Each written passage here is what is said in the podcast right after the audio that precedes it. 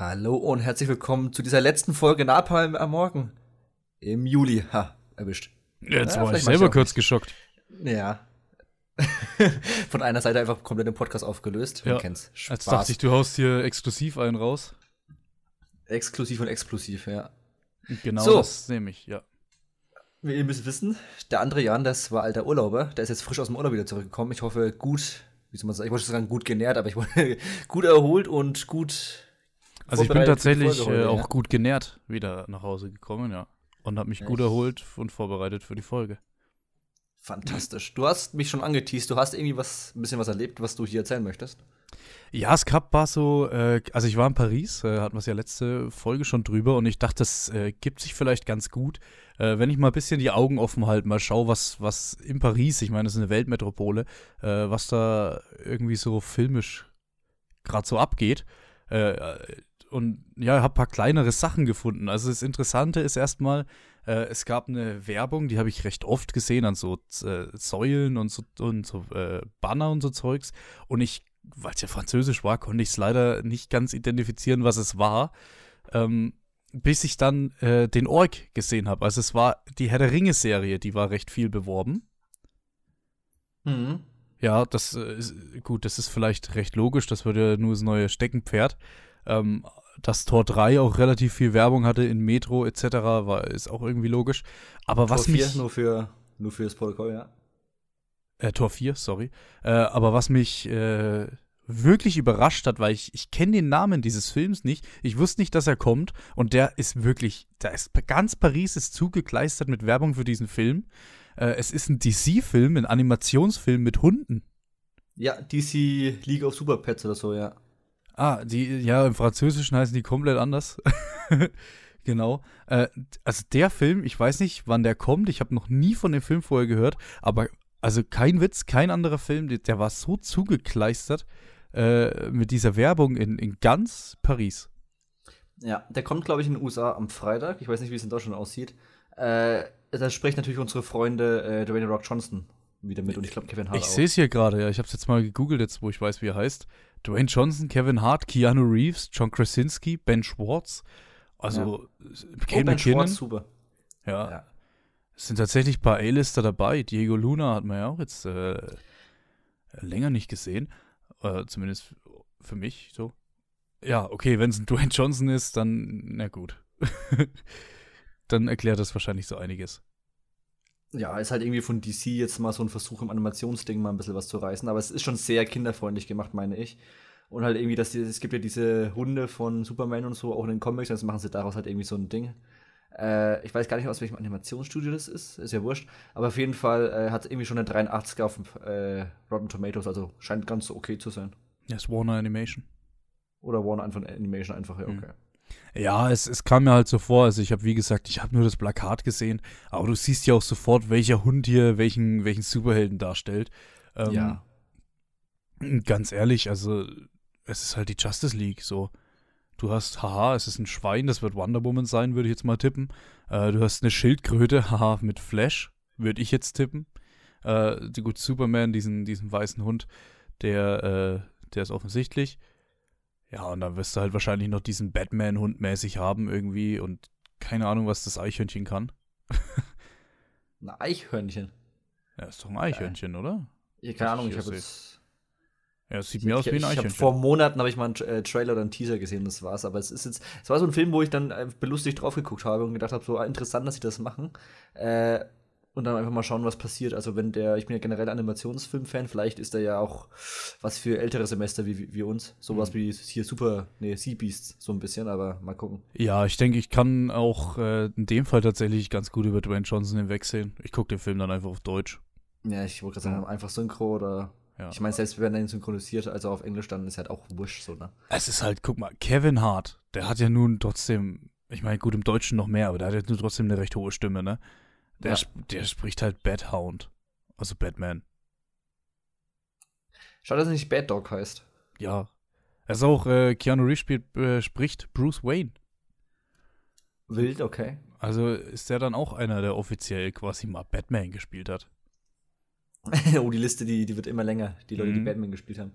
Ist überhaupt kein Privileg mehr. Früher weißt du, warst du Batman, da warst du so eine, wie so James Bond, so nach dem Motto, vielleicht nicht ganz so, aber ne, du warst einfach der Batman-Darsteller mhm. und jetzt hat so, ja gut, in jeder neuen Verfilmung gibt es einen neuen.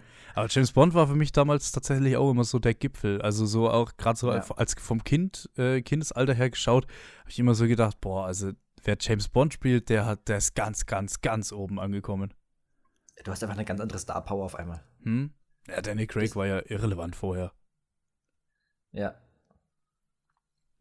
Ja, das war so ein bisschen äh, das eine. Dann gab es noch eine ganz interessante Sache. Sachen dir, äh, sagen dir äh, Pop-Up-Stores was? Ja, aber nur in Verbindung mit Klamotten eigentlich. Ja, quasi Stores, die jetzt irgendwie plötzlich aufpoppen, daher nehme ich mal an der Name. Und die sind dann, keine Ahnung, einen Monat, vielleicht auch drei oder was weiß ich, äh, sind die dann da und dann ist das quasi alles wieder leer und es kann der nächste Store rein. Äh, mhm. und da gab es einen äh, auf der Champs-Élysées von Stranger Things. Also den ganzen ah, Store. Ja. Da, du musstest äh, anstehen, um reinzukommen. Und das war halt äh, alles so ein bisschen auf, ja, logischerweise auf Stranger Things irgendwie gemünzt. Also so dunkel, rotes Licht überall. Ähm, du konntest da Klamotten und Zeugs von, von Stranger Things kaufen und so Merchandise. Ja. Und das fand drin? ich dann auch. Äh, ich war äh, nicht drin, weil die Schlange war sehr lang. Aber du konntest von außen so ein bisschen rein, rein äh, luchern. Äh, entsprechend fand ich das eigentlich ganz interessant, dass das dann gerade dieser Hype tatsächlich irgendwie so Pop-Up-Stores und so Zeugs auslöst. Na, ich schätze mal eher, dass das dann so ein Marketing-Ding war, wo sie jetzt gesagt haben, mhm. sie haben jetzt auch, weil die zweite Hälfte von der Staffel, oder halt dieser zweite Part von der Staffel, ist ja auch im Juli gekommen, dass sie halt wahrscheinlich halt über diesen Zeitraum von äh, diesen zwei Hälften der Serie einfach quasi über drei Monate diese, diesen Store einfach gebucht haben, so als riesen Marketing-Event einfach. Ja, genau. Da stand vielleicht doch irgendwie, London, dass einen in Paris und vielleicht gibt es in Berlin das. auch einen oder so, ja. Ja, genau. Aber das, das fand ich eigentlich auch ganz cool zu sehen. Sowas äh, ist natürlich geil, wenn man in einer Großstadt ist, dass man dann nochmal diese Marketing-Gedöns nochmal viel krasser mitbekommt und so, weil das ist halt nur in den Großstädten so, ne? Ja, keine Ahnung, also hier ist ja kein Marketing, aber im Großstadt, da wirst du ja tatsächlich wirklich zugekleistert mit manchen Filmen. Also Thor war da auch echt krass vertreten, aber bei Thor war es halt auch so zu erwarten. Irgendwie. Und bei diesen Hunden, das habe ich jetzt nicht kommen sehen. Ja, ich wohne ja in einer Kleinstadt. Das einzige Mal, wo ich es richtig exzessiv mitbekommen habe von einem Film, also überraschenderweise, war damals von Triple Frontier von Netflix. Da war aus irgendwelchen Gründen Ach, war jede Plakatwand voll mit uns. Bei jeder Bushaltestelle war auf einmal Triple Frontier gehangen mit Ben Affleck. Mhm. Aus dem Nichts. Das hang dann da so zwei, drei Wochen, dann war es wieder weg. Und seitdem aber diese so Red Notice und so, diese anderen Netflix-Filme, die waren bei uns dann nicht mehr gehangen. Also keine Ahnung, was da, ob die da eine Null zu viel ans Marketing, äh, Marketingbudget in Deutschland gehängt haben und auf einmal jede Plakatwand äh, gebucht haben, aber das war ganz merkwürdig. Mhm. Äh, ach, weil du es jetzt gerade sagst, äh, The Grey Man war natürlich, äh, werden wir heute auch noch drüber sprechen, war natürlich auch ein äh, bisschen vertreten. Äh, mhm. Da gab es zum Beispiel dann, dann hast du irgendwie einen Uhrenshop gehabt, äh, wo irgendwie die offizielle The Grey Man Uhr zu verkaufen war. Okay, okay. Also, oder es wird wahrscheinlich die Uhr sein, wo er im Film getragen hat, nehme ich mal an, irgendwie, irgendwie mhm. sowas. Ne, die konntest du dann dort kaufen, das, das fand ich dann auch irgendwie ein bisschen, bisschen wahnwitzig. Ja, die versuchen alles zu vermarkten mittlerweile, ne? Also ja, wie bei James Bond, äh, es gibt die offizielle James Bond-Uhr mit dem Parfüm, mit der Hose, alles. Mhm. Es muss ein Krampf sein, so einen Film dann zu schreiben, neben der Handlung, dass du halt auch noch diese ganzen Produktplatzierungen unterkriegst. Mhm. Oder halt, ne? Co Collaborations. Ja, und äh, abschließend zu der ganzen Reise vielleicht noch äh, erwähnt, gut, äh, Disneyland war ich natürlich auch am Start, entsprechend da ganz, ganz viel Disney-Zeug, auch überraschend viel Buzz Lightyear. Äh, oh ja, okay. Und, aber ich glaube, das gab es schon länger, als dass der Film jetzt hier rausgekommen ist.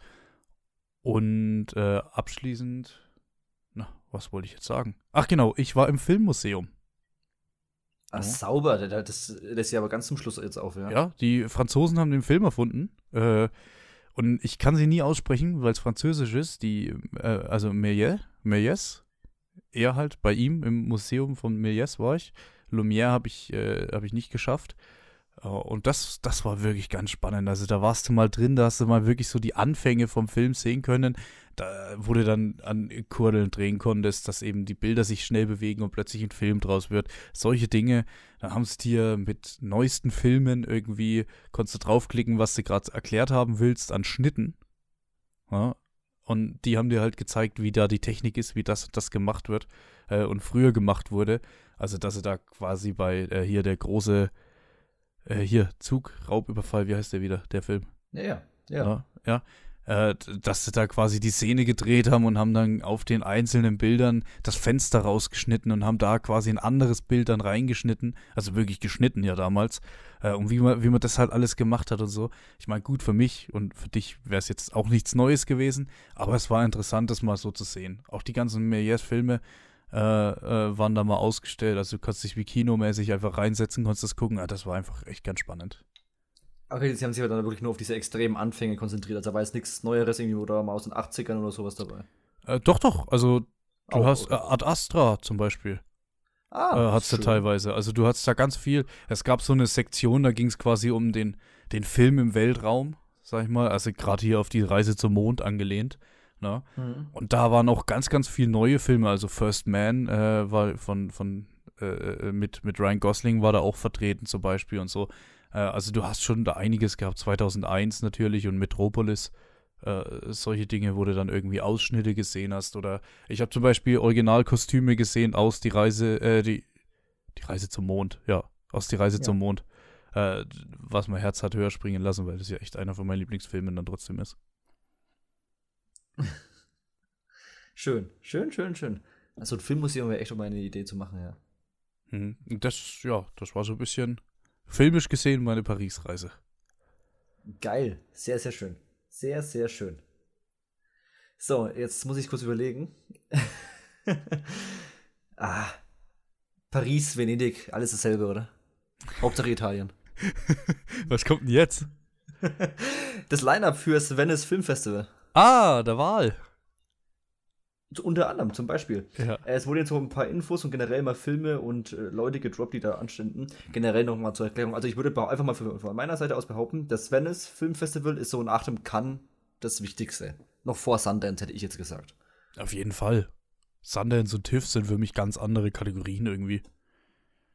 Naja, Sundance hört man aber noch so ab und zu trotzdem noch so raus, wenn das immer wieder mal irgendwie ein Film weggekauft wird oder so. Hm. Ja, gut, das stimmt. Ja, aber so Cannes und Venice ist so, sind so die, so die größeren. Und da wurde jetzt wieder einiges so gesagt, was da läuft und so. Unter anderem ähm, wurde gesagt, dass zum Beispiel Blond, ne, mit Anna der mhm. Armas für Netflix, der wird da laufen. Plus, dass er eine Laufzeit von 2,45 hat. Ja. Oh, 2,45 ist lang. 165 Minuten, ja. Das freut mich. Ja? Ich freue mich sehr auf den Film. Ich glaube, der wird cool. Ich glaube es eben auch. Ja. Hauptjury wird Julian Moore beinhalten. Ne?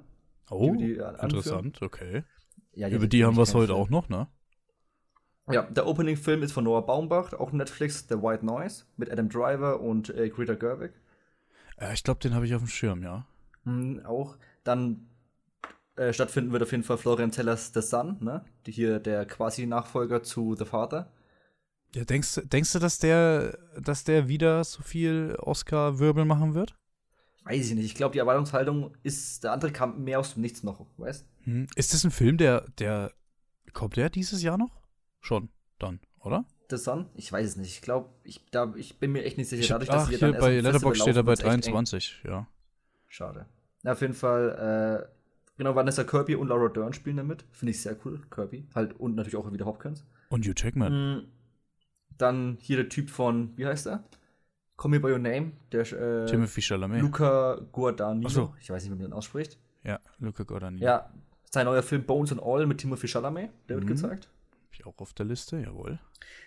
Eben solche Sachen, dann der neue äh, Schrader-Film mit Joel Edgerton, Sigourney Weaver und so. Dann eben Don't, Don't Worry Darling, dann eben The Whale von Aronofsky, dann und eben Blond und so Zeug. Also ganz, ganz viel. Ach, dieser ja, Wahlfilm, also den, ich habe jetzt, ist jetzt die Tage, die, der, der, das Bild rumgegangen hier mit ähm, Brandon Fraser als Exakt. 600 Pfund Mann. Hm. Also recht dick, ähm, würde ich jetzt mal sagen. Und äh, ich habe irgendwie richtig Bock auf den Film jetzt bekommen. Ich auch. Also ich muss aber generell sagen, hier, weil ich sehe gerade noch der Martin mit McDonough-Film, der neue, eben mhm. auch wieder mit Colin Farrell und allem möglichen und Brandon Gleason und so, der wird auch gezeigt es ist unfassbar, was dieses Jahr auf dem Venice Festival, äh, Filmfestival los ist. Also auch an Namen. Also da kommen ein paar richtige Bretter auf uns zu. Generell cooles Jahr bisher, finde ich, was so Festivals angeht. Auch in Cannes waren ja ein paar starke Sachen dabei. Die habe ich ja teilweise immer noch nicht gesehen. Ja, ne, sowieso einiges. Also ich habe hier gerade, ich habe hier nebenbei, weil du es vorgelesen hast, mal die Liste offen von den Filmen, die ich dieses Jahr quasi sehen möchte. Und ich habe ein Achtel bis jetzt. Ja, ähnlich. Also ich glaube auch, dass viele äh, noch verschoben werden auf 23, wie unter anderem, das habe ich gestern, glaube ich, gelesen, der Apple-Film von äh, hier, Scorsese mit DiCaprio, wurde jetzt auf Killers so verschoben auf the 23, Flower Moon. dass er auf Cannes läuft, ja. Ach, das ist schade. Das ist schade, ne? Aber ich, da sage ich halt lieber länger warten und das wird, der wird noch mal besser, als das halt irgendwie auch verflucht rausgeschmissen wird, was ich eh nicht gedacht hätte. Aber ich finde es einfach schade, dass der so extrem lange jetzt für 22 angekündigt noch wurde und jetzt Hm. Dauert es ja dann wirklich dann noch sehr lange, weil Cannes ist doch irgendwann im Frühjahr. Ja, und bis der dann von Cannes zu uns kommt, das dauert dann Ich auch schätze- wieder. Ich schätze mal, der läuft auf Cannes und wird dann im nächsten Monat oder so auf Apple laufen. Also äh, dadurch, dass er ja keine Kinoauswertung hat, nach, in dem klassischen Sinn, ist es ja Apple egal.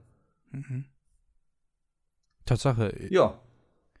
Das sind so noch so ein paar Venice-News gewesen. Also vor allem Don't Worry Darling und so, ey, ich hab da so Bock. Mhm. Ich, ich weil es gerade, äh, ich weil's gerade hier sehe. No. Nur weil es hier Ja. gerade so offen ist. Äh, meine Liste der 22 und da hatte ich letztens was hinzugefügt, da haben wir im Podcast noch gar nicht drüber gesprochen. Ähm, es ist ein deutscher Film, auf den ich sehr, sehr, sehr Bock habe. Und zwar der neue äh, Michael Herbig-Film. 1000 Zeilen. Okay. Und da geht es hier um diesen, äh, wie heißt der wieder? Äh, da geht es um diesen Reporter damals. Also ist quasi äh, eine Verfilmung von einer wahren Begebenheit. Ich weiß nicht, wie nah sie sich da dran halten werden oder was. Äh, der doch dann für einen Stern oder so, der war so ein richtiger Star-Reporter. Äh, und, und dann ist rausgekommen, dass er einfach alles gelogen hat. Ach, der, ja, ja. Der, hieß der Relotius oder so? Ja. Also hier steht Lars Bogenius, aber das ist nicht der echte Name. Oder? Ich weiß es nicht. Ich habe auch nur mitbekommen, dass der Ty eine Typ ja immer das ganze Zeug da erstunken und erlogen hat, beziehungsweise leicht verfälscht hat. Hm. Äh, gut, aber das hört sich dann wieder ähnlich wie der Ballon damals von Michael Herbeck, wie das Ja, nach genau. so einer eher, was heißt düster, aber eher nach einer ernsteren Geschichte an und nicht, was er sonst, also wofür man normalerweise kennt, sein, ich nenne es mal Klamauk oder Mhm. Comedy. Also ich habe überhaupt keinen Stress. Ich mag wirklich seine, seine Comedy-Filme, aber ich glaube, dass Bully Herbig, dass der tatsächlich äh, im Düsteren, im Drama, dass der da besser aufgehoben ist, nochmal als Regisseur. Ich glaube, der kann da echt die nächsten Jahre, ich meine, man merkt ja, dass er so ein bisschen auf der Welle jetzt schwimmt, ne? Ähm, ich ich glaube, die nächsten Jahre kommen da noch richtig geiler Scheiß. Ja, ich würde es mir wünschen, der Ballon war tatsächlich einer der besseren deutschen Filme, die ich gesehen Mhm. hatte, aber Ich sehe da, ich Ja. sehe da äh, eine Auslands-Oscar-Nominierung in die nächsten paar Jahre kommen. Ballon war knapp, Wer, wer soll denn spielen? weiß ich nicht. Na, steht auch nicht drin, okay.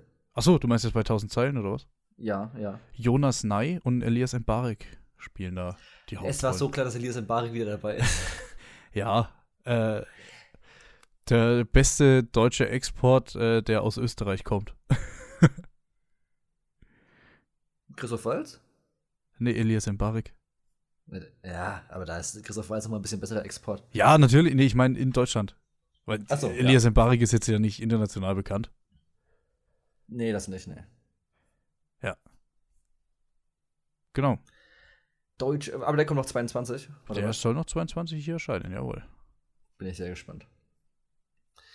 Aber irgendwie gleichzeitig, also ich, das ist wieder so ein Film, da werde ich wahrscheinlich nicht ins Kino gehen. Also das ist ich und deutscher Film, ich weiß nicht. Ach, das reizt ich mich schon, muss ich sagen. In Ballon habe ich es äh, nicht geschafft irgendwie, obwohl der ja hier bei uns gedreht wurde. Das heißt, es gab ganz viele Bekannte, wo da irgendwie mitgespielt haben, der, also so als Statisten und äh, Drehorte, wo man irgendwie schon so gekannt hat ein bisschen.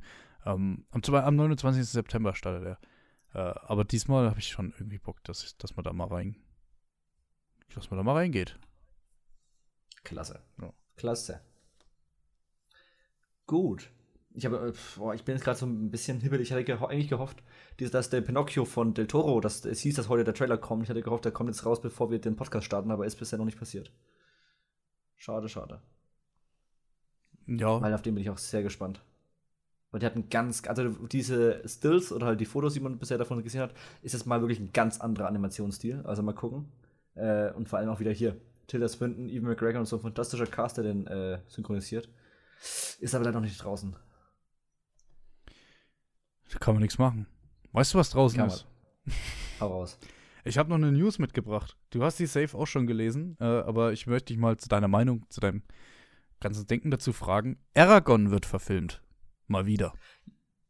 Ja, als Serie jetzt aber für Disney Plus. genau, als Serie und dann kommt das, wo ich Wissel Stock für Disney Plus.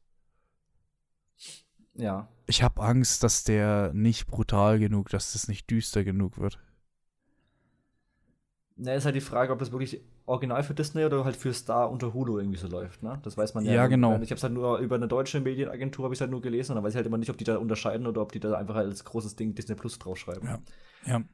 Ja, es ist halt, pass auf, der Film, brauchen wir nicht drüber reden, das war jetzt nur nicht das Beste, was, was je auf der Leinwand gelaufen ist, der Aragon-Film. Ähm, aber was ich dran mochte, war, dass der so richtig, richtig düster war. Mit richtig bösen Figuren und so schön dunkel und so und schön ab 16 so ungefähr.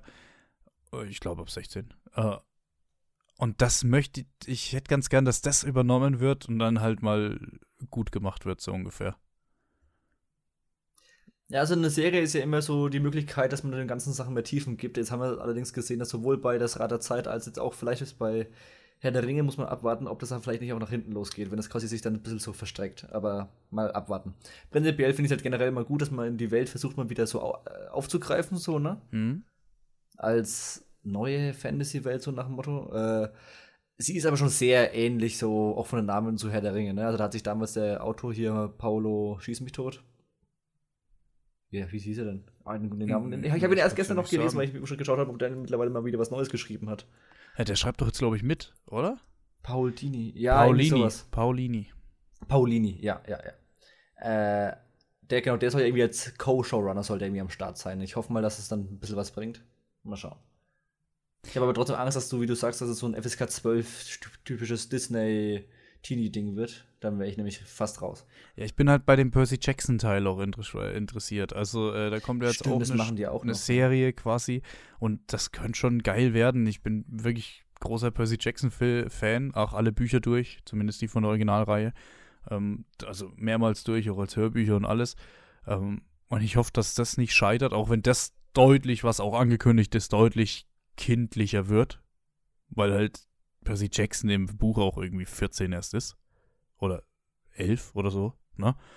Ähm, also das ist für mich okay, dass das ein bisschen kindlicher wird, aber Aragon ist so ein Stoff, den habe ich mir schon lange irgendwie gewünscht, so als, ja, man sagt es immer so groß, aber irgendwie als Game of Thrones Nachfolger. Ja, ich glaube, dazu ist es noch ein Ticken zu klein. So. Das ist sehr gut möglich. Ich hoffe, ich hoffe halt sehr drauf, dass das irgendwie so mal wieder dieses, was Game of Thrones halt geschafft hat, bis auf zum Schluss irgendwie, das war so eine eigene Welt, dass du hast sofort gesehen, jo, das ist Game of Thrones, nicht wie es Rad der Zeit, wahrscheinlich nicht wie die Herr der Ringe Serie, die kommen wird und hoffentlich wie die, wie es Game of Thrones Spin-off, das eben erscheinen, äh, Pre Prequel, das eben erscheinen wird. Das Ding ist, dass halt eben Disney die, die letzte große Fantasy-Versoftung, die sie da gemacht haben, so komplett gegen die Wand geritten haben, dass die wirklich ultra schlecht ist. Wir reden hier von Artemis Fowl. Das war zwar keine Serie, sondern nur ein Film, ne? aber die war ja so unfassbar schlecht und die Buchreihe ist aber auch fantastisch gewesen. Ich weiß nicht, ob du die kennst. Mm, Die Buchreihe nicht und den Film auch nicht, aber es war halt Kenneth Brenner. naja, Stimmt. na. Stimmt, stimmt, stimmt. Ja, aber der Film, also der, der, den Typen, den sie da äh, gecastet haben als Artemis Fowl, ist, war auch viel zu jung. Also das war irgendwie. Das war wieder so ein Ding, da hat wahrscheinlich vorne bis hinten äh, das Buch einfach überhaupt keiner gekannt und hat auch gesagt, so, oh, scheiß drauf, wir machen einfach irgendwas. In zwei Monaten muss die Klappe fallen. Ja, eben. Naja. Ach Gott, das sind aber schon wieder die ersten Nachrichten jetzt, die bei Herr, äh, Herr der Ringe schon wieder jetzt reintrudeln, dass äh, der Director oder der Showrunner hat gemeint, ihm ist die Welt von Tolkien nicht so wichtig oder so Zeug oder ihm ist es wirklich mehr oder weniger egal und ach, also das sind schon wieder echt schlechte Vorzeichen. Wir werden, wir werden es sehen. Ich, da könnte ich mich nur wiederholen von vor ein paar Monaten. Ich glaube, dass die richtig schlecht wird. Ich glaube, das Ding Ja, floppt ohne Ende. Es, es ist egal, sie müssen ja vier Staffeln machen. Ja, das Ding floppt trotzdem ohne Ende, glaube ich. ich. Also ich sehe tatsächlich äh, bei 9gag, bei der Rubrik Movies and TV, da sehe ich die Memes rauf und runter, wie schlecht die Serie ist. So, das ist, wäre mein. Ich hoffe natürlich, dass es nicht passiert. Ich hoffe, dass es richtig, richtig gut wird. Ähm, aber ich. Na gut, da Nein, Gag ist immer noch ist seine eigene kleine Community, ne? Was heißt klein, aber Ja, Tatsache.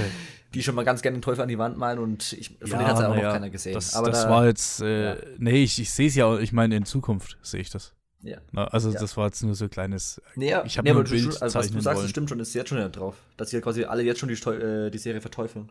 Ja, gut. Haben sie mit Sonic auch gemacht. Und danach auch. okay, blödes Beispiel. Und noch ganz kurz, bevor wir dann zu unserem Film kommen, äh, das mit Marvel hast du mitbekommen? Das war jetzt die San Diego Comic Con. Ja, tatsächlich. Mit Phase 5 und 6. Äh, Secret Wars finde ich, Avengers Secret Wars finde ich einen geilen Namen. Avengers äh, Kang Dynasty nicht. Ähm, hast du Wakanda Forever den Trailer gesehen? Ja, der war erstaunlich gut. Okay, kann ich, kann ich nicht ganz mitreden. Ich, das ist ja für mich ein vollkommen überflüssiger Film, der da kommt. Aber er, jetzt haben wir uns, der schließt Phase 4 ab. Also die Phase 4 ist dann tatsächlich vorbei. Jetzt im November. Und hat nichts gebracht. Wenn die dann im November ja, also, durch ist, hat die nichts, weil Wakanda Forever wird sich auf äh, Chadwick Boseman konzentrieren und nicht aufs große Ganze. Und entsprechend ist Phase 4 einfach komplett für den Arsch gewesen. Storytechnisch. Ja, bis auf, dass sie das Multiversum-Ding aufgemacht haben. Aber ja, es war sehr überbrückungsmäßig. Hm. Dass ich. Hm. Vor allem sind mir ein Ticken zu viele äh, Serien wieder announced worden, so für die Phase 5. Das ist. Vor allem geht erstaunlich kurz. Also Phase 5 geht dann wirklich nur von Anfang 23 bis Mitte 24. Ja, was, was ist denn das auch, dass in einem Jahr zwei Avengers-Filme kommen? Das ist dann in Phase 6, genau. Äh, ich weiß es nicht. Also man kann auch sagen, damals war, hat es ja auch ein Jahr Abstand, aber jetzt haben wir ja innerhalb, innerhalb eines Jahres haben wir zwei Avengers. Ja, das ist doch irgendwie im Mai und dann im, November Mai oder so. Und November. Ja, guck, siehst du? Ja. ja, genau. Also das ist schon, das ist schon ein bisschen krass. Es hat langsam wirklich mehr immer diesen Comicbuch-Charakter, dass sie halt wirklich äh, sagen, okay, es wird einfach rausgeballert und du musst einfach mehr oder weniger äh, dranbleiben. Und dann haben wir dann dieses Riesenevent, was dann halt wirklich auf einer äh, regelmäßigen äh, Basis stattfindet, so nach dem Motto. Ich. Weil in den Comics ist es ja. ja so, dass ja einmal im Jahr hast du so ein Civil War oder eben ein Avengers. Ja. Und dann wird es halt da immer groß zelebriert und dann splitten die sich wieder auf. Dann hat, jedes, hat jeder, jede Comicbuchreihe hat wieder so sein ein Jahr, wo sie wieder sich selbst so ein bisschen finden oder mal schauen, wie die Konsequenzen daraus ziehen und dann treffen sie sich in einem Jahr wieder und dann geht es wieder der ganz große Clash von vorne los. So funktionieren ja diese Buchreihen. Deswegen können sie die auch immer einmal im Jahr so nach dem Motto so rebooten beziehungsweise neu äh, stattfinden lassen. Und hier ist es halt so, dass sie sich langsam in diese Ecke versuchen. Und, aber es ist halt absurd, was im Jahr jetzt rauskommt. Ich meine, ich glaube, nächstes Jahr kommen vier Filme. Es kommt mhm äh, Ant-Man and the Wasp, es kommt Guardians, es kommt Blade und es kommt The Marvels, genau. Ach, ich glaube, das MCU ist tot. Ich habe heute äh, ein Meme gesehen von diesem Typen, der das Schild hochhält, wo drauf steht, äh, so ungefähr, das MCU hat, ist mit Iron Man gestartet und mit Iron Man gestorben. Und das ist exakt die richtige Zeitangabe. Weil wenn du sagst, äh, die Infinity Saga, dann, dann rutscht immer noch dieser zweite Spider-Man mit rein. Lasst, braucht kein Mensch das Ding. Ich, ich finde, es ist exakt die richtige Zeitangabe. Ja, also es, Thor ist ja einer der letzten, die so übrig geblieben sind, ne, von dieser Original-Crew, mehr oder weniger. Ja, den Film habe ich jetzt nicht gesehen. Von dem denke ich sogar, ich dass der richtig unterhaltsam sein könnte, aber halt überhaupt nichts irgendwie gefühlt äh, also beitragen eine Art wird. Epilog, ne? Ja, ja, genau. Ich freue mich tatsächlich auf die Daredevil-Serie. Einfach weil ich großer Fan von der äh, Netflix-Serie war. Das ist ja selbes Team mehr oder weniger. Ach, die erste Staffel war großartig. Ja. Bitte? Die erste Staffel war großartig. Oh, ich fand die zweite fast besser. Na ja, gut, das ist äh, bei mir persönlich, ist, ich mag immer dieses, äh, dieses Yakuza, dieses, äh, wie sagt man, dieses asiatische Mafia, das ist nicht ganz so meins. Das Na, ich mag ich immer geil, nicht so. wenn sie den Punisher reingebracht haben in der zweiten Staffel, das war so Hammer. Hm? Ja, Punisher war, war auch cool. Ja, Punisher war auch nice. Ja. Und dann haben sie halt schon hier Phase 6 gemacht, wo aber quasi bis auf die zwei Avengers und der erste Fantastic Four quasi nur Daten stehen. Wobei man sich aber jetzt schon die Leute sagen, so, es wird doch safe äh, Deadpool 3 und so Zeug äh, wird da drin sein. Also gibt es bisher aber noch nichts Offizielles. Also aber Kevin Feige hat sich auf der Bühne abfeiern lassen, also das ist schon lustig. Das kannst du dir mal in so fünf Minuten geben. ja, warum nicht? Gern. Oh. Ja. Ich bin jetzt aber auch noch nicht so ultra überzeugt. Also ich meine, ich werde es wahrscheinlich dann trotzdem irgendwo gucken, weil ich meine, der Bums läuft ja immer sofort 45 Minuten äh, Tage nach Kinostart ja eh auf Disney Plus. Ja, Disney Plus ist das halt jetzt für mich. Also ich habe kein, ich habe nicht, ich habe nie vorgehabt, äh, Tor im Kino zu gucken. Ich, also zumindest nach, äh, nach Multiverse of Madness. Habe ich nicht vor, auch nur noch einen Film davon irgendwie im Kino zu gucken. Höchstens, dass vielleicht dieser Avengers mich wirklich dann mal wieder reinzieht. Äh, aber ansonsten brauche ich in keinen Marvel-Film mehr reinzugehen. Nein, ich schiele ein bisschen auf den Guardians 3, bin ich ganz Oh, ehrlich. ja, gut. Oh, der könnte natürlich. Ja, doch. Aber das ist halt auch wieder, weil es die alte Garde ist. Weil es halt Guardians Weil es halt komplett, James ja, weil es genau. die alte Garde ist und nicht, weil irgendwas Neues kommt. Und dann muss man sich vielleicht überlegen, wie Blade ab, äh, stattfindet. Das wäre also das wäre schon cool, wenn der, aber weil der ist halt wieder mal so einer der Ewigkeit mal einer, wo es wieder so eine typische neue Figur sein könnte. Ja. Weil das haben wir schon auch länger Ja. nicht mehr gehabt. So Aber auch das ist, das ist kein Film, wo ich mehr reingehe. Das ist ein Film, den gucke ich auf Disney Plus, wenn er raus ist. Ja, aber da haben wir noch ein bisschen Zeit. Ja. Ich Genau. meine, das ist, ist sehr viel Zukunftsgedanken. Ich meine, wir haben jetzt hier noch nicht die ganzen Serien besprochen, die sie machen wollen. Und ach, Leute. Ich bin, ich, ich, ob, vorsichtig, skeptisch, optimistisch, ich weiß es nicht. Ich lasse mich einfach mal überraschen. Ich gucke ich guck jetzt Genau. einfach immer von Film zu Film, zu Serie zu Serie. Mal schauen. Also ich hatte jetzt auch keine schlechte Zeit mit Phase 4, aber es ist natürlich nicht, es ist halt alles so ein Geschmäckle, Ja. ne? seit Ja. äh, Phase 3. Also ich bin äh, positiv pessimistisch das hast du schon gesagt. Äh, zwei, Gut. zwei kleine Pünktchen hätte ich noch. Ja, Einmal einen ganz kleinen, nur mal, dass es erwähnt ist. Amazon Prime wird teurer. Äh, stimmt, ja. Jeff Bezos macht sich mehr die Taschen voll. Punkt, ja. Ähm, und dann möchte ich noch mein letztes äh, wöchentliches Update zu The Boys geben. Ah, bist du jetzt fertig? Ich bin jetzt durch. Sehr gut. Ähm, auf dem neuesten Stand quasi. Nicht durch, weil ich hoffe, dass da noch viel kommt. Äh, bin nach wie vor Riesenfan mittlerweile von der Serie. Anthony Starr, Homelander, der Darsteller, hat auch definitiv noch einen äh, Fan dazu bekommen. Ich hoffe, dass der öfters, weil der, ich weiß nicht, der hat so ein Gesicht, das ist einfach böse. Irgendwie. Und gleichzeitig halt auch charmant so. Der, ganz spannend. Ähm, und jetzt, am Popular Opinion, glaube ich, äh, ich finde alles geil, aber Staffel 2 ist nochmal deutlich geiler als Staffel 3.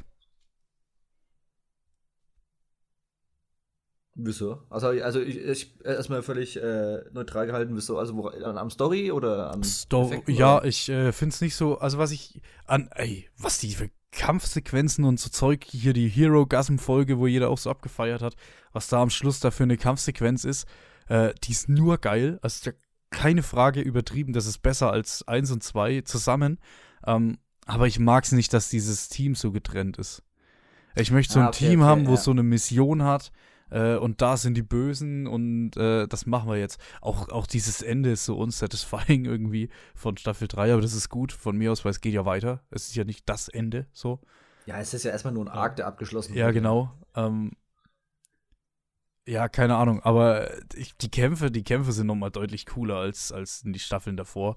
Äh, das merkst du auch, dass du so diese Highlights hast. Diesen, diesen Hero-Gasm selber, äh, weiß ich jetzt nicht, wo da der Hype herkam. War für mich eher so wie eine normale Folge. Da fand ich das krasser in der ersten Folge von der dritten Staffel, äh, als dieser kleine, der wo sich ganz, ganz klein, dieser Ant-Man quasi, äh, diese, diese Szene fand ich da krasser wie den Hero-Gasm. Ähm, ja, aber trotzdem immer noch eine saukoole Serie.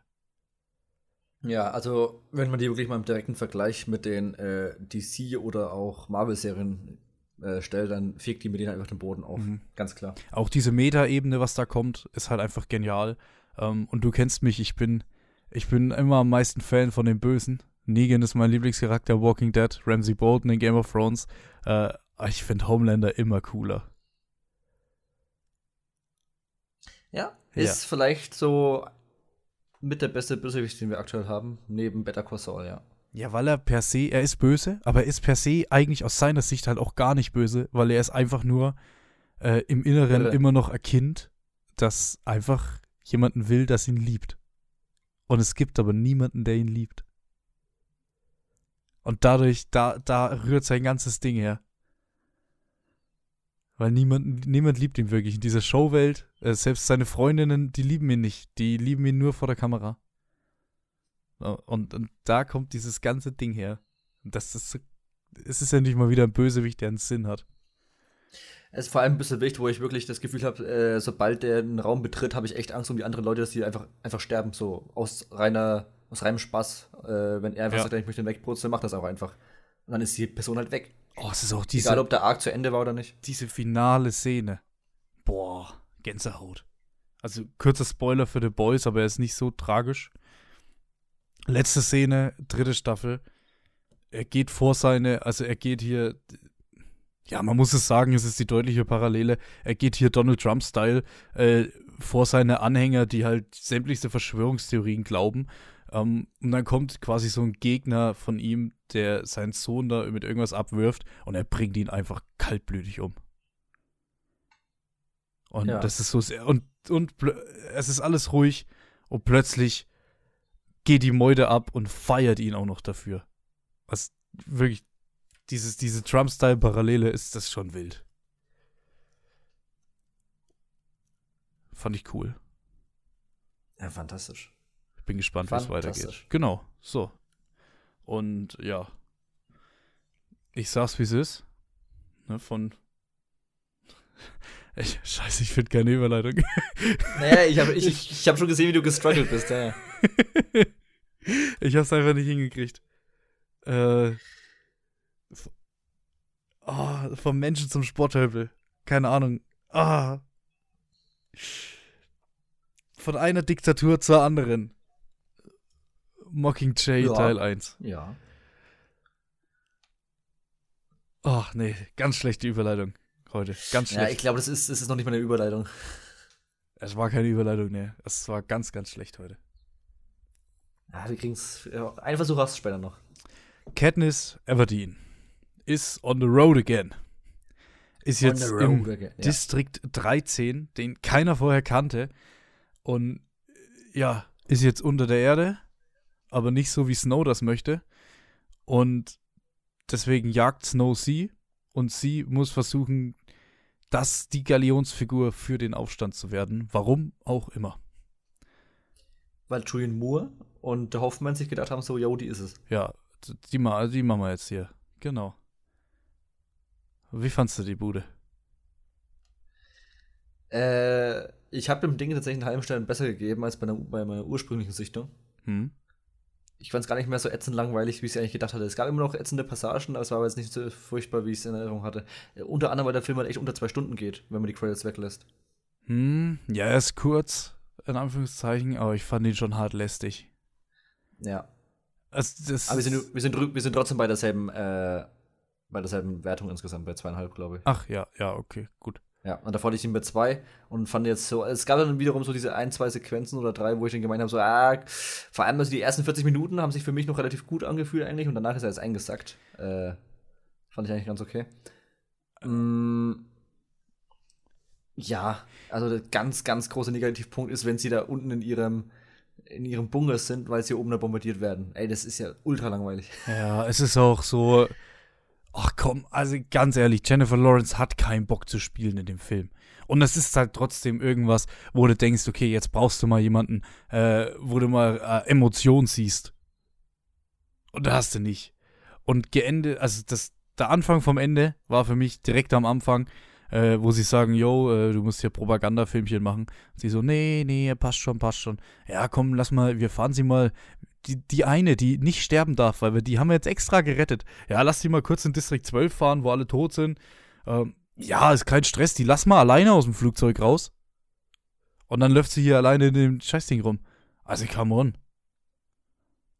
Das ist so, die, die verkörpern hier so, hey, Katniss ist alles, was wir haben. Also, ja, ja, die kann hier schon alleine rumlaufen, das passt schon. Wir sind im Flugzeug über ihr. Wenn da jemand von ihr unten schießt, da sind wir ganz schnell unten. Na, what the fuck, Alter.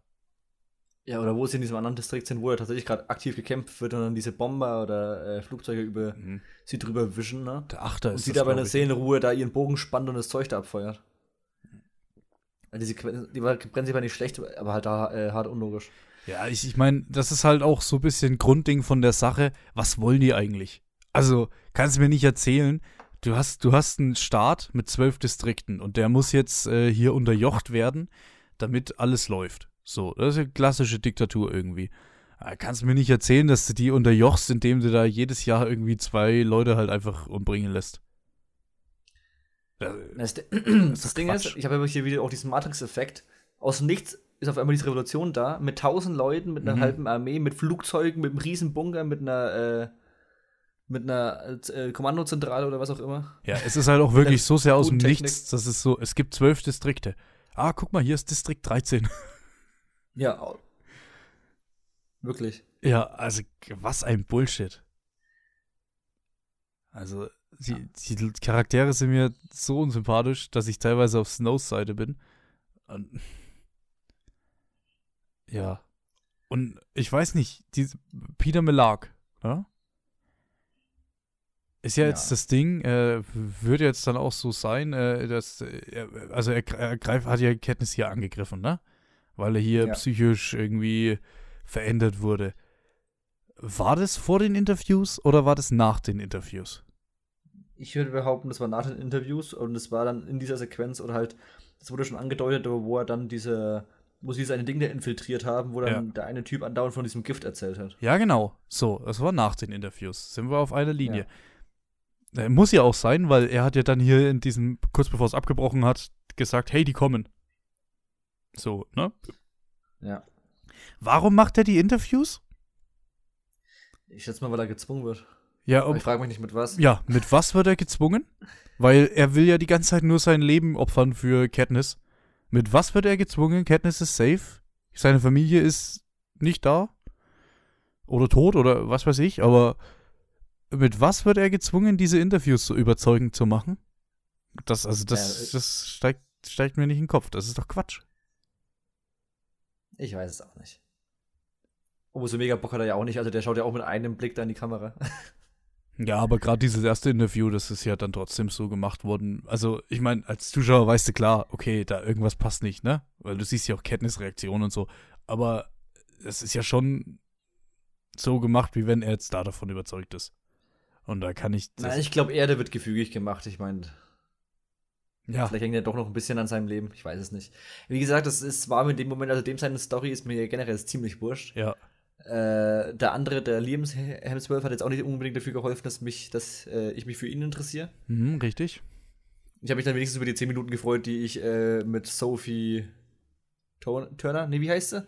Aus Game of Thrones? Sophie Turner. Nein, nein, nein, ich meine die andere, die, die Blonde. Äh, Natalie Dormer. Ja, doch, natürlich, ja. Dass die da am Start war, das fand ich cool. Ich habe jetzt gerade schon überlegt, wo war denn das Sophie Turner? Ich dachte jetzt, oh, jetzt ich, hast ich du Ich weiß gar nicht, wie ich auf den Namen Sophie gekommen bin, aber es war ja natürlich Dormer. Äh, die war geil.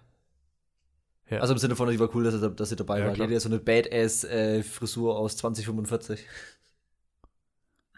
Ja. Aber ansonsten, keine Ahnung, der Film ist so für, für, mich so ein bisschen vor sich hingeplätschert, hatte dann so auch bei diesem Staudamm so eine ganz coole Sequenz, wo zwar auch wieder sehr hirnrissig war, dass die Leute einfach ohne Waffe einfach in diese, in diese äh, Anstalt da reinrennen ne, und sie einfach niedermähen lassen. Aber mein Gott, hm. es sah zumindest lustig aus. Ja, aber du hast halt auch zum Beispiel, du hast den vollkommen verbratenen Mahershala Ali. Der vollkommen verbraten. Stimmt, den gibt's auch noch. Das ist wirklich ja. egal, ob, ob er das spielt oder halt irgendjemand anderes. Vollkommen irrelevant. Ähm, ja. Und so, so zieht sich's eigentlich durch. Also gut, du hast so einen Philip Seymour Hoffman, der irgendwie ein bisschen cool ist. Ist Stanley Tucci, der kommt jetzt auch nicht wahnsinnig oft vor. So. Naja. Der Film ist für mich ein Ja, der Supporting Cast ist schon sehr zurückhaltend. Also ich meine, selbst, selbst die alte Garde hier aus Elizabeth Banks oder äh, Woody Harrelson ist ja wirklich sehr, sehr, sehr zurückgehalten. Das ist ja, ja super räudig. Eben. Auch Jeffrey Wright und so. Ich glaube, Jeffrey Wright ist in zwei Szenen wo er diesen Bogen gibt. Hm, ja, genau.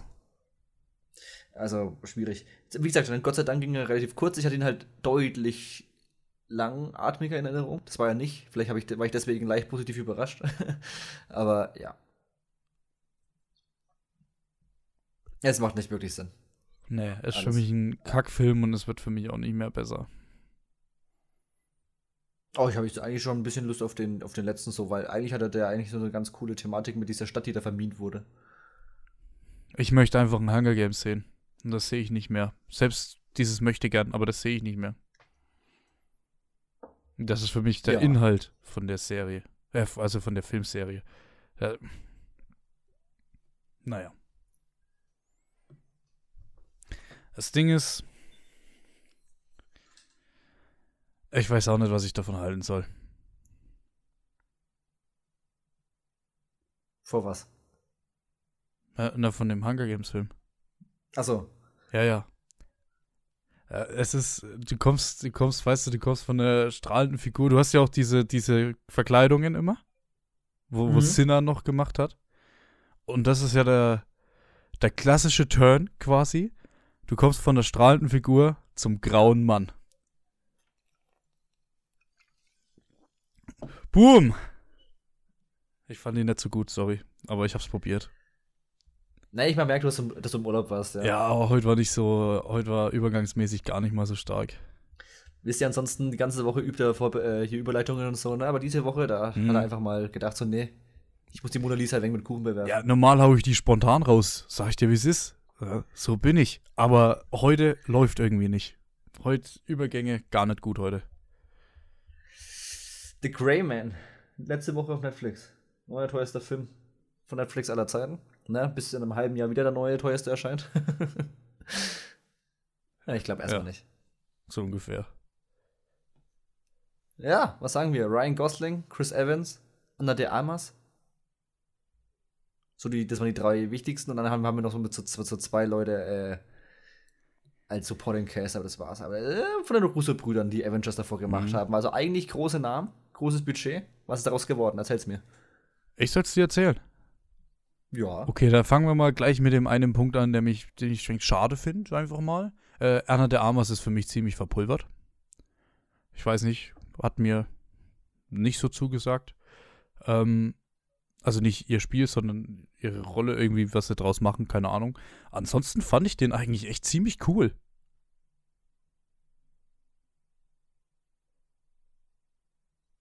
Okay.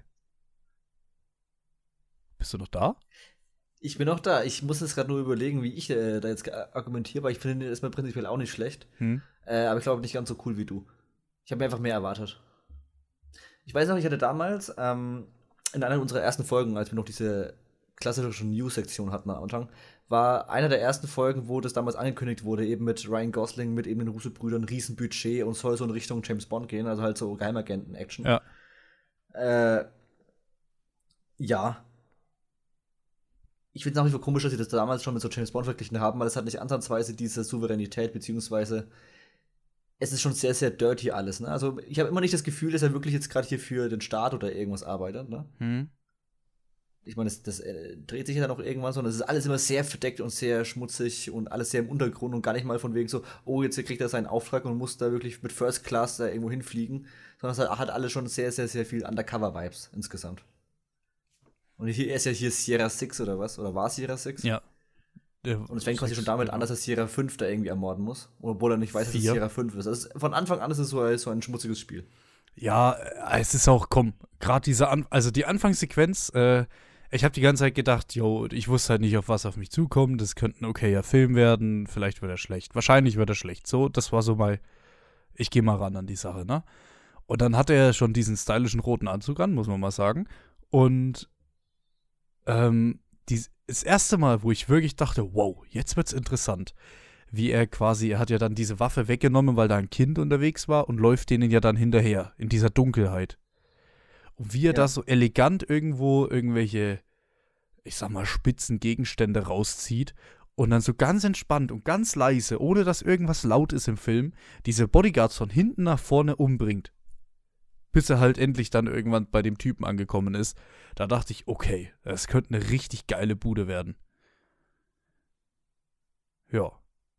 Und dann später auch, wo er in diesem 100 Wasserstraße in Wien ist, wo er in diesem Schweigen der Lämmermäßigen äh, Brunnen gefangen wird. Oh, das war mir schon fast ein bisschen drüber, muss ich sagen. Der Charakter auch, wo ihn da fängt. Aber gut, meinetwegen. War das in Prag? Nee, Prag war dann danach. Das war in Wien, weil es war die 100-Wasserstraße. Okay, okay, okay. Hm. Ja, also das, das fand ich fast ein bisschen drüber. Aber auch Chris Evans irgendwie ein cooler Gegner, der halt immer einen lässigen Spruch drauf hat, der lustigerweise einen, äh, einen Ken-Witz macht. Er sagt irgendwie, ja, ja, ja. hier 10 Millionen, wer als erstes in die Ken-Puppe schießt und, und Ryan Gosling spielt ja Ken. Und das ist ja aktuell auch mhm. ganz groß in den Medien irgendwie. Aber ja, war bestimmt, kein, war bestimmt Zufall, ne? aber Fand ich ganz lustig. Also mir hat er, mir hat er gefallen.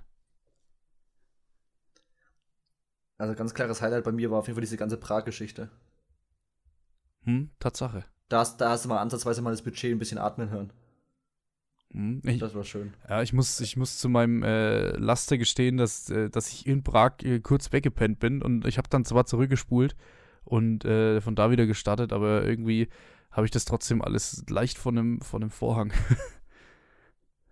Die ganze Prag-Aktion, die war sehr, sehr lässig. Vor allem, weil sie da richtig schön zwischen äh, Verfolgungsjagd zu Fuß, Verfolgungsjagd zu Auto, dann irgendwie zu einer Schießerei, zu wieder äh, Verfolgungsjagd über äh, Bus, Bahn, Gebäude wieder Ja. sehr schön, schön quasi so einen dynamischen Gang hatten. So. Das, das haben sie tatsächlich relativ gut gemacht. Auch mit wirklich dann mit mehreren Parteien, die da aufeinander geschossen haben und so. Das war richtig schön. Das war richtig gut gemacht. Hast du richtig echt das Gefühl gehabt, ah, hier endlich mal hier Blockbuster-Action-Niveau. Und auch das mit dem, wo sie dann im Flugzeug waren, das war auch groß aufgezäumt. Ne? Sah nicht mega top-notch aus, aber immerhin besser als Red Notice so. Ja. Deswegen, ich habe ihn immer so unterbewusst mit Red Notice verglichen, weil ähnliches Budget, ne? Mhm. ähnliche Star Power, so von drei sehr schwer bezahlten Leuten. Ähm, ja. Aber einfach generell war das einfach besser. Gesagt, Chris Evans, du, der hat richtig Bock gehabt, mal dieses, dieses Arschloch oder diesen Bösen einfach wieder raushängen zu lassen. Er spielt seit 15 Jahren Captain America, der hat einfach mal Bock, wieder, wieder ein bisschen auf die Kacke zu hauen. Ja, eben. Äh, Der, der, der Schnauzer steht ihm gar nicht. Muss ich mal so, Nee, der ist nicht muss gut. ich mal so frech sein. Ähm, das Ding ist auch, ich würde jetzt normalerweise, würde ich sagen, hey, pass auf, Jan, das ist ein Film, den könnte ich mir in ein paar Jahren bestimmt auch noch mal geben. Ne, so entspannt, so geiler Actionfilm irgendwie. Äh, es, aber, wir hatten es schon im Podcast öfter drüber, es wird nicht passieren, es ist ein Netflix-Film, der ist in zwei Monaten vergessen. Äh, aber ansonsten hätte ich jetzt generell gesagt, das wäre ein Film, den würde ich mir noch mal geben irgendwann. Das ist doch schön. Ja. Das Ding ist, es wurde jetzt auch heute, gestern gesagt, es kommt ein Sequel und ein Spin-off. Echt jetzt? Nee, ja. Nee, okay, da habe ich dann wieder gar keinen Bock drauf, glaube ich. Weil ich kann mir nicht vorstellen, das wird dann, glaube ich, das wird, glaube ich, wieder so ein Billo-Zeugs. Ne, sie, ne, sie versuchen auf jeden Fall schon seit Jahren ja mittlerweile ihr äh, so ein eigenes Universum oder halt mal eigene Reihen aufzubauen. Und sie haben bisher immer nur erste Teile. Ach, das gibt's aber, glaube ich, nicht allzu sehr her. Also gut, jetzt, wenn Sequel dann irgendwie mit Ryan Gosling, das vielleicht eher noch, was für ein Spin-off, Genau, ist das schon bekannt? Ist mit Ryan Gosling und von den Russo-Brüdern. genau. ja, und ist Spin-off schon bekannt? Nee, ich wünsche mir aber Anna de Armas. Es wird, ja, ich wollte es gerade sagen, es wird wahrscheinlich Anna der Armas werden. Vielleicht wird's dann trotzdem gut. Ach, mal schauen, was passiert. Oder die Henwick, die, äh, die andere Dame. Hm, Die aus Prag. Ja. Das kann auch sein, aber da ist, glaube ich, Anna der Armas zieht da, glaube ich, ein bisschen mehr. Ja, Anna de Armas hat, kriegt dann, hat schon ein anderes äh, Spin-off in einer anderen Reihe, nämlich die macht hier Ballerina, das John Wick Spin-off. Da habe ich ja nach wie vor extrem Bock drauf. Oh, das ist mein erstes äh, Wort dazu. Cool. Mega. Also stell dir vor, so John Wick Action, also nochmal zehnmal besser als jetzt hier in The Grey Man. Und dann noch mit Anna de Armas. Huh, bitte gerne. Ja, das äh, könnte eine wilde Nummer werden. Ich glaube auch, und, also jetzt glaube ich, Anna de Armas, jetzt ab, aktuell Stichwort, äh, aus, außerhalb der Bubble ist sie, glaube ich, noch nicht wirklich bekannt. Und ich glaube, dass das so Doch. in ein, zwei Jahren richtig steil geht. Also ich muss tatsächlich sagen, wenn ich bei meinen Kumpels nur einmal Anna de Armas in den Raum werfe, kennt die tatsächlich jeder aktuell. Ah, okay. Ja, gut, dann vielleicht Und die- trotzdem. Der eine kennt sie aus Blade Runner, der andere kennt sie wiederum aus, äh, keine Ahnung, weiß weiß ich. Die ist tatsächlich mittlerweile einer der, so die ist die nächste Margot Robbie so. Die, hat- weil man die kennt man und will wissen, wie die heißt und dann. Ja. Ja, gut, freut mich für, für sich ein sie. bisschen auf sie. Freut mich sehr für Ja, sie. ich. Wenn die jetzt noch ein bisschen mehr wirklich so einen geilen Scheiß macht und nicht so Zeug wie Deepwater, dann wäre es noch besser. Aber jetzt auch so Sachen wie Blonde und so, die hat ja wirklich jetzt ein paar Filme, wo die mitspielt. Ja. Äh, Ja, bei der kommt, kommt genug. Deutlich. Ja. Gut. Ansonsten, ja, Ryan Gosling fand ich ein bisschen zu sehr den äh, One-Line-Sprücheklopfer. Da- Ja, da war der Charakter einfach nicht so toll. Boah, sag mir mal einen Film, wo Ryan Gosling mehr als drei Sätze sagt. Also der, Runner? ja, der ist doch immer ruhig. Ja, aber ich meine, hier ist halt wirklich einfach nur, jemand sagt was zu ihm, er sagt so, nein, du stirbst jetzt. Und, und macht dann, versucht dann die Leute fertig zu machen. Aber Mhm. ich meine, er hat auch fair sehr wenig zu arbeiten. Er spielt hier wirklich die reine Kampfmaschine, die halt einfach durchgeht. Also er ist jetzt nicht so, dass er jetzt mal irgendwie hier Trauer, Liebe, Wut, irgendwas hat, ne? Sondern er geht ja relativ kühl an alles ran. Oh, jetzt wo du sagst. Hallo, äh, muss ich noch ansprechen. Julia Butters spielt mit. Wer? Die Reaktion habe ich erwartet. Das Mädchen, das Kleine. Und das ist äh, das Mädel aus äh, Once Upon a Time in Hollywood. Oh. Und die hat okay. nach Once Upon a Time in Hollywood gleich eine ganze Anzahl an äh, Rollen und Zeugs irgendwie bekommen, was jetzt dann, also das ist jetzt so der erste Film, den ich danach gesehen habe mit ihr, aber der jetzt rauskommt, die ist halt irgendwie, keine Ahnung, wie alt wird die mittlerweile sein, so zwölf oder so, ne? Und die hat schon, also dadurch, dass sie bei Tarantino mitgespielt hat, die hat schon einiges jetzt in der Pipeline, was jetzt demnächst kommen wird. Äh, ja, das ist so ein bisschen äh, die nächste Anführungszeichen Unbekannte, die ich, die verfolge, wo ich glaube, dass sie in den nächsten paar Jahren äh, doch relativ bekannt sein wird. Ja, solange die ja nicht irgendwann so wieder als äh, Kinderdarsteller irgendwann verbrannt wird, also im Sinne mhm. von, dass sie dann mit 20 den Absprung nicht schafft. Ach, die hat auch ein ganz lustiges Instagram, weil das irgendwie, das, das irgendwo steht es in der, in der Info oder was, in der Bio, irgendwo steht drin, dass ihre Mutter quasi ihr Instagram verwaltet. Und das ist, das ist, das ist manchmal mal ganz lustig, was die dann postet. ja. Keine Ahnung. Ja, besser ist es, die Mutter macht, wenn die zwölf ist. Ja, eben, ja, eben. Äh, logisch, aber das finde ich einen sehr feinen Zug als das, als andere Kinderstars. Äh, Stichwort, wie heißt sie? Hier, das Mädel aus äh, Stranger Things. Äh, Bobby Brown. Mi genau, Millie Bobby Brown, irgendwie so. Ja. Ja, ja. Ich meine, mittlerweile ist sie jetzt auch erwachsen, aber am Anfang war es eben nicht. Und äh, bei der hast du schon dann ganz schön gemerkt, dass, dass da halt nicht so der Zug dahinter ist. Dass sie halt vielleicht am Anfang auch nicht so ganz damit umgehen konnte. Ähm, ja, deswegen finde ich das eigentlich ganz sympathisch. ah, die ist das. Das, ist, das, das freut mich. Das wäre mir wieder nicht aufgefallen, weil ich das dann wieder zu wenig äh, gesehen habe, das andere davor. Ja, Vor allem ja. sind ja trotzdem jetzt vier Jahre oder drei Jahre dazwischen, ne? auch mal von den Drehs her. Ja, Tatsache. Aber die, also die, hat, die war schon echt gut in Once Upon a Time. Aber hast du sie wirklich aktiv erkannt oder hast, musstest du es dann auch erst nachschauen? Nee, nee, ich habe sie erkannt. Star stark. Ich habe da, ich habe drauf gewartet, dass ich endlich mal einen Film mit ihr sehe. Genau. Ach so. Ja, gut, aber du wusstest schon, dass sie äh, auftaucht. Nicht in dem Film. Ach so, okay, okay, okay. Nö, ich dachte, die, die ist so flüchtig einmal durchs Bild am Anfang, wo sie, glaube ich, bloß ein Foto oder was gezeigt haben. Dann habe ich gesagt, oh, war sie das jetzt? Und dann, wie es halt vorkam, habe ich gedacht, ach, ja, das ist er.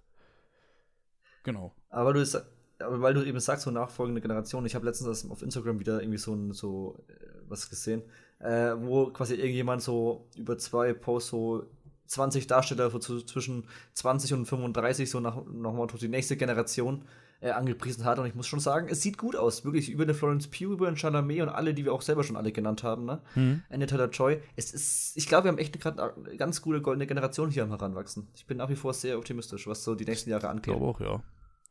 Tatsache. Ja. Gut, das gut. ist doch ein gutes Ende. Ja, dann hauen wir raus, was die anderen nächste Woche sich anschauen dürfen, was die Hausaufgabe ist. Und dann äh, verabschiede ich mich schon mal. Ja, nächste Woche äh, schauen wir eine Doku-Reihe über den Jan. Oh, ich hätte nicht schon, schon sagen müssen, ich sage heute nichts mehr. Das ist ja unfassbar. wir schauen nämlich auf Netflix äh, Der meistgehasste Mann im Internet. Natürlich nicht über dich, Jan, sondern. Äh, ich finde es gut, dass du es nochmal klargestellt ja, hast. Über einen hätte sonst Verwirrung gegeben. anderen ja. Menschen, dessen Namen ich jetzt gerade nicht weiß. Das ist eine äh, True Crime Doku-Reihe mit drei Teilen, äh, Miniserie. Und dann natürlich äh, Mockingjay Teil 2. Und damit schließen wir dann, äh, Klammer auf, endlich, Klammer zu, die Tribute von Panem ab. Ja. Dann würde ich sagen, war's das für heute. Und bis nächste Woche. Tschüss.